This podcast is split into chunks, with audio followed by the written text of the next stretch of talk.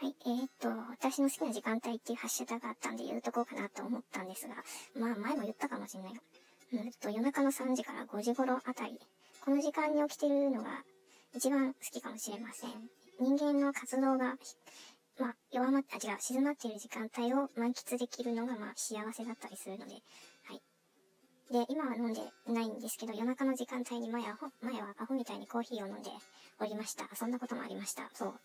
余計寝られんやろっていうことなんですけど。でもリラックスしてしまうとコーヒー飲んでしまうんだよな。今は飲んでおりません。はい。えーと、アスペルガー専門家の吉浜努さんによりますと、コーヒーは午後、午後の3時以降はやめた方がいいらしいです。はい、わかりました。で、昨日は病院の日だったんで安定の、まあ、不眠、背中痛あったりな、あったりしたんですけど、今日は、今日は歯医者だから、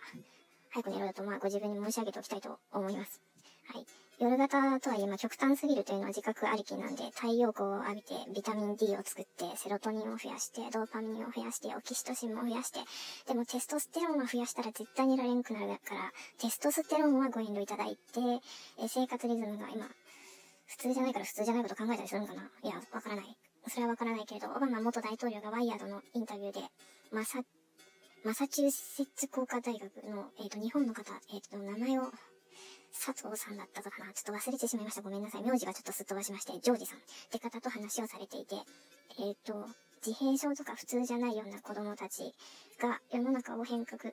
してきた当人たちでもあるから、みんながノーマル、普通になったら進化しませんよって、しませんでしたよって。だから、いつの時代でも変な人っていうのはいた方が、その、イノベーションとかできやすいんだよって。まあ、あの、そう、参加できない変な人もいるかもしれないけど、いた方がいいんですよっていうことでした。今日はそれ以外のネタはございません。はい。ということでおやすみなさい。